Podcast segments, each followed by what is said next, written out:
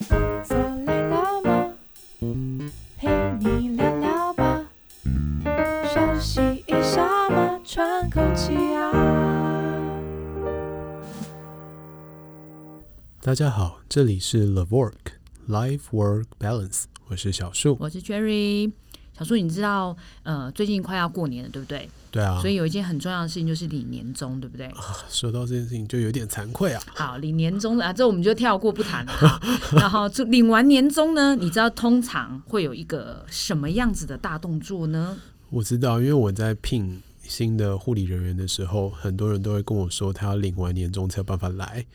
所以领完年终，随之而来的就是会有很多公司面对大量员工离职的问题。对，那我们呢？今天不是要跟大家讨论领年终这件事情，哈，好，要不然那个可能就是无止境的，的压力就很大。对 对对，好，我们今天要讨论的问题是说，哎，其实小树，你觉得当你不管是想要离开一间公司，或者是去一间新的公司就任的时候，嗯、这家公司的除了薪水，哈，因为年终可能就是跟薪资结构相关的东西。嗯会是你的考量以外，哪些还会是你可能在意的考量点？嗯，我觉得啊，就我自己过去离开或者换医院的这个经验来说啊，我的考量点第一个是工作上的气氛，也就是人的关系。就是如果我跟我身边的工作伙伴相处的非常好，大家的价值观也都比较接近，沟通也都非常的顺畅，那基本上就算薪水低一点点，他也不太会容易引起我想要离开的这个想法。所以你知道，所以像一些人力网站啊，他们其实是做过相关的调查的，嗯，真的排名在前面。当然，薪资是一个考量，因为这是比较现实面的考量。但是扣掉薪资这个考量啊，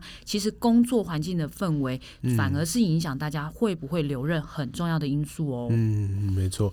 那工作环境氛围这件事情啊，我自己的经验当中，它其实不只是一个人的问题，它是牵连到整个工作的部门的问题，甚至是整间公司的。一个文化，对，我觉得他可能一开始是一个小群体，就是你跟你部门相关的，嗯、对，但是这个小群体，他其实还是会在往外，就是呃，这个小群体是被公司其他更大的组织所影响的，嗯、没错，对，所以就像小苏刚才讲的，他跟公司整体文化就真的会很有关系。嗯，没错，就整体文化来讲啊，我印象当中，我第一个离开的医院。他的文化比较像是不断的压榨底下的员工，有时候会有一些剥削的情况。所以你也被不法侵害哎。嗯，对，而且那时候年纪还很小，所以不懂得投诉。你看，所以我们是不是很需要告 告诉大家这些尝试，让大家可以知道怎么预防？对，然后后来长大以后回溯那一段记忆啊，就觉得说啊，那时候真的是太不懂事了，而且也没有一个人来保护我们。对，我们所以我们现在就是那个保护大家的。正义使者，对，但是那时候确实是有感受到被压榨、被跟被剥削了，只是不知道该如何去保护，所以最后就选择离职嘛。那这是一种公司氛围，这种公司氛围，我想一定会让很多劳工不愿意长久在这里待下去。那另外一种公司氛围啊，就比较偏向说，诶，老板真的比较站在员工的角度去思考，他会去理解说员工最近在意的事情是什么，遇到的困难是什么。那我相信这种类型的工作方式啊，还有气氛啊，就会跟上一种是截然不同的。对，因为我觉得其实主管的领导风格确实会带领，就是这家公司不管是形成的组织文化，嗯、或者是他们的走向，嗯、其实就会很截然的不同。是啊，是啊，对啊。那这种情况底下呢，我们就会想要去了解一下一间公司到底要如何去塑造一个比较好的工作氛围。如果从公司主管或者是管理阶层的角度来思考。到底底层的员工在想什么？那、嗯、我觉得这真的很重要，因为就像常常就会有人开玩笑的说，就是换了一个位置就换了一个脑袋，因为你可能不在这个位置上，你其实不太懂基层员工的想法是什么。嗯、对，但我觉得换了一个位置，但不见得需要换一个脑袋。另外原因是你愿不愿意倾听，包括你的基层员工，甚至是你们主管，呃，透过基层员工得到的讯息反馈回来给你的。对，嗯嗯，确实是。所以我觉得以前。有一些嗯医院的主治医师啊，他们都会说，他们以前也是这样子一路走过来啊。这种就是一种那种最讨厌的讲法，而且他不负责任，因为他就会说，我就是这样子长大的，所以你也需要这样子长大。等你过来了以后，你知道就会有另外一种可怕的感觉，就是他也有可能在对别人这样子。对，以前我们看台湾电视剧都会说“媳妇熬成婆”，对，这句话很有道理的。对，但是这不是一个，我觉得这不是一个好的文化传承。然后我要讲的事情是，很多人认为他自己以前也是这样走过来，就会以为自己能够了解这些底层员工的心声。其实啊，这个了解是有很大的风险存在的。他以为的了解跟真实上是否真的了解，是有一段很大的落差。就算他曾经有经历过，没有，我觉得通常是自己有经历过这样子走过来的。他的了解会是反面的，这是根据心理学的 角度。对，他其实就会想要 对，就是比如说去欺负媳妇之类的。哇，对，所以我们要开那个婆媳婆媳的讨论，心理建设，对，心理建设，对。但是我觉得他取决的真的还是蛮重要一个，就是主管的领导风格。对啊，对啊。嗯、那以你过去的经验啊，还有现在在我们公司内部的这种经验来说啊，你觉得什么样的领导风格会让同仁对于这间公司的归属感比较提升呢？你这样我好难回答你。其实毕竟你也是主管啊。你这样我好难回答你下面的问题哦。你要我回答什么呢？这都可以说。好了，应该这样说。我觉得其实我们也不会因为呃领导风格这件事情，就是比如说一昧的可能就是因为像领导风格，其实在呃管理上面，它其实还是有分很多种等级的，嗯、就是不同的，嗯、就像我们的人格特质一样。对，有一些人就是所谓权威式，权威式我觉得就比较像是小树刚才提的那个部分，就是可能就是我就是这样熬过来的，所以你们就是这样，嗯、那你就会成长，成长的人就可以留下来，嗯、那不适合的人可能他就会自己离开，这就是比较标准的权威型。对那其实我也没有非常喜欢，我不爱权威型，但我也没有非常喜欢那种有一种就是事事讨好的哦，哦哦就是通常主管就会一直笑笑笑笑。对我，我真我真的曾经的一家公司的主管，他真的就是所有你跟他讲的什么话，他都是笑。但他会答应你吗？他会答应你，然后就是笑笑，好好好好好，没有问题，没有问题。会答应你吗？好好就是因为他后面不会答应你，所以很可怕，好吗？可是你没有办法辨别哪些是真的是假的，因为呃后续的部分你不会了解。是是，但是他在表面上，对对对，他都会回答你，好好好，没有问题，没有问题。然后是是是，其实我觉得也蛮可怕的。所以我觉得归纳一下，这两种就是权威式跟这种就是都是好好好好笑笑的，他其实看起来很极端，但他的同质性就是他其实没有在听你讲什么。对，他其实还是用他自己的想法，对，那本质上是没有在听你讲。是的，是的。那我觉得其实以呃组织来说，呃，能有一个讨论的空间，应该是一个比较相对健全的组织模式。嗯，嗯，对，就是。因为讨论的过程中，其实我觉得一定会有好或不好的意见，或者是主管愿意采纳或者不采纳的。但是不管如何，在这个冲击的过程中，至少大家会得到一个沟通。嗯，嗯，只要你们不是打起来，应该都有沟通到。对对，对。但是沟通这件事情啊，呃，我我必须承认，沟通这件事情本身是蛮花时间的。主要是因为啊，呃，他历经很多的过程嘛，一个是倾听嘛，然后再就是理解嘛，理解以后提出不同的建议的时候，不同的想法的时候，要互相说服嘛。所以他呃，本来一件事情可能主管自己一个想法下命令就可以做，然后现在相对简单，对对，相对简单很多。哦、所以大部分的主管对于沟通这件事情，其实会有一些些抗拒，因为他会花的时间比较长一点点。但是这对一个组织的冲击性来说，我觉得它是有成长的，是是，我我相信，因为才有，因为既有这个沟通过程，虽然他前面可能没有办法这么顺畅，就是会花多一点点时间，嗯、但它是一个投资的概念，嗯、就是现在我可能花多一点点时间，但是大家都开始渐渐熟悉这个模式以后。那个时间就会缩短了，嗯，对，对。可是它是往好的方向去缩短，没错。对，回到我们主题上面来讲，我觉得如果能够落实沟通这件事情，嗯、员工是真的可以把自己的想法讲出来的时候，他对于这间公司才会真的产生归属感。你说到这个，我想到的就是，你知道很多公司都会放员工申诉信箱、哦啊、或什么意见信箱，对，对对。但我个人觉得，那有一大半都是流于形式，就是就是里面不会有东西啊。对，因为如果他没有把这样子的文化建立在他们的事业 DNA 里面的话，对啊，对啊，那个信箱放在那边，其实就只是一个我有放对的概念，就是看似我很开明的概念。对，对，但是如果他真的是一个开明的管理者，对，比如说我们公司也没有放。对啊，信箱啊，对，其实也没有地方放。对，我们也没有放信箱，但我觉得我们也还是蛮能沟通的啊，对不对？好吧，那个对，有有赞同的，下面可以帮我那个留言加一 之类的。对对对对，我们现在要卖直播的东西的概念就对了。对，其实我觉得能够把自己的想法讲出来，就是一个很好产生归属感的地方。然后能够把自己的想法讲出来，主管又愿意跟你去讨论，比如说，呃，当你提出不同的想法或建议的时候，主管把他自己的一些考量也提出来，互相激荡。那这时候，我觉得员工他甚至有一种感觉，就是他可以参与公司政策的制定。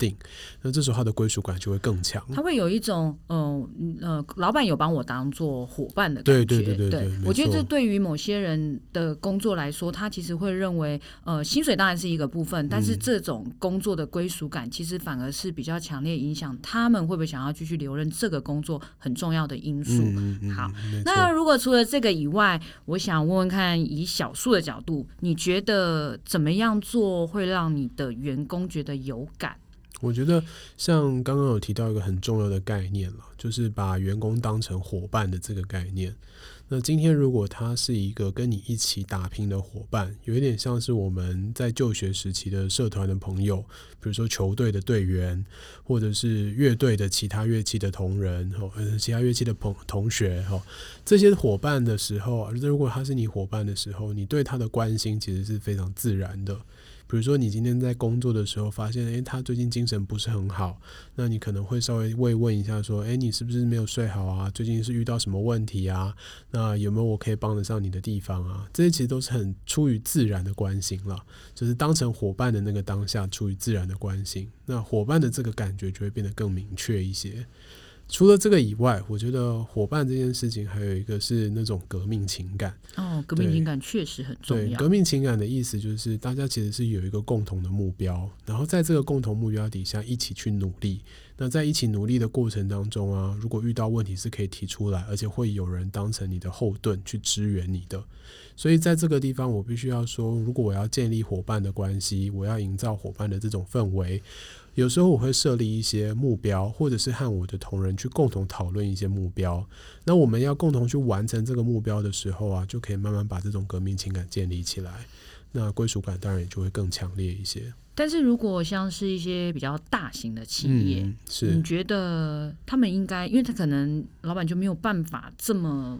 把每一个人当成伙伴，对对对，应该说他可以把每一个人当成伙伴，但是他可能没有这么多时间，或者是一一听到伙伴们的心声。对对对，没错。那你觉得有什么更好的方法可以提供给他们？但是呢，一样让员工可以感觉到说，其实有被关心到，或者是有被在乎到。我觉得，呃，当今天这个事业体变得很大的时候啊，他确实没有办法花这么多时间由这个负责人来做伙伴的沟通，所以当今天这个情况底下，他就必须要把权力下放。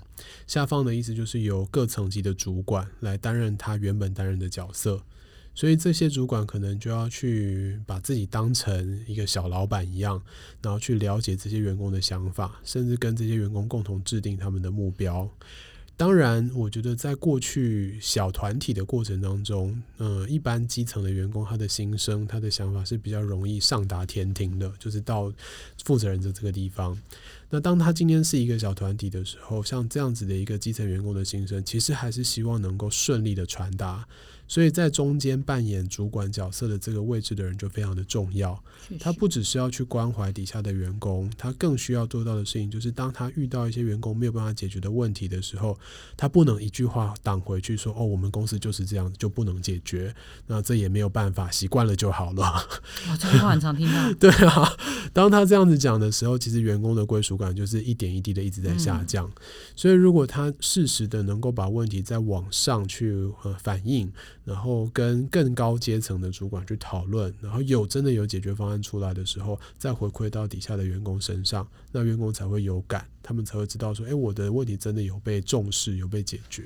突忽然讲到这，我想到，你知道很多企业其实都会用一些。呃，比如说什么部门聚餐呐、啊嗯，然后或者是一些什么礼券等等的方法，虽然这些都是实质的物质，我相信大家拿的时候也很开心。嗯、但其实我从以前我都不觉得这个对于归归属感这件事情有太大的效果，可能就是拿的当下是开心，但那开心只是纯粹得到一个实质的回馈。对对，对。但是你说在归属感这一块，其实我觉得他真的还是必须要很用心去经营、嗯，因为不管是刚才小树说的哪一个方法，其实我觉得。它还是偏向是，呃，主管愿意花时间去听下面的人说话这件事情，其实是真的相对重要的。嗯嗯嗯，没错。所以我觉得要真的建立归属感，大原则上面第一个就是把所有的同仁都当成伙伴。不管他是你的下属、你的长官，那既然是伙伴的话，第一层的关心，这是基本需求嘛，就是自然出于自然的一种关心。那第二层就是当他是伙伴的时候，我们就可以建立一些革命情感，有设定一些共同努力的目标，然后在努力的过程当中遇到任何的问题，是随时可以提出来沟通的。而且在沟通的这个过程当中，倾听是非常重要的一个环节。如果没有办法倾听的话，沟通基本上是不成立的。那倾听了以后，再透过互相的说服，最后达成共识，提出解决方案。然后再来最后一个，就是这一些想法能不能够在一个大型的事业单位里面顺畅的去做传递？有没有办法把底层的员工的想法慢慢的往上传递到最大主管那个地方？有没有办法把最大主管的一些心意顺利的传递到基层员工的身上？这些都是能够提高归属感的方式。不过，那个如果老板偶尔啊，就是给我们那个什么小惊喜，我想应该我们还是很开心的啦。我相信是啦，对啊，嗯、就是员工对于这种实质的感受，其实也是很重要的。所以像刚刚提到的年终啊，这就是一个我们期望你帮我们制造小确幸喽。对啊，偶尔的这种小确幸，偶尔偶尔的小确幸，对，是是还是有它的实质的效益在的。对对。好，那我们今天讲的这一集啊，其实是在讲员工如何对自己的事业单位或对这间公司产生归属感。那我们的重点放在沟通、聆听这些想法里面。那我们在自己过去当临场服务医师跟护理师的经验当中，发现这个大部分也是事业单位内部比较缺乏的一块。那当当然需要很大的时很长很长的时间了，那需要投入很多的心力。那只是希望透过我们自己的分享，能够让事业单位内部也有一些改变。如果你觉得自己对这间公司有归属感，那欢迎你跟我们分享你归属感的来源到底是什么。请不要跟我们说你年终领几个月，这样有点伤人。OK，如果你有一些很好的方法，我们会希望帮这些事业单位，呃，提出更好的解决方案，也把你的方法分享给他们。那如果你有任何的 idea 或者是想法的话，欢迎你点击下面的链接告诉我们。那我们今天的分享就到这里结束喽，拜拜，拜拜。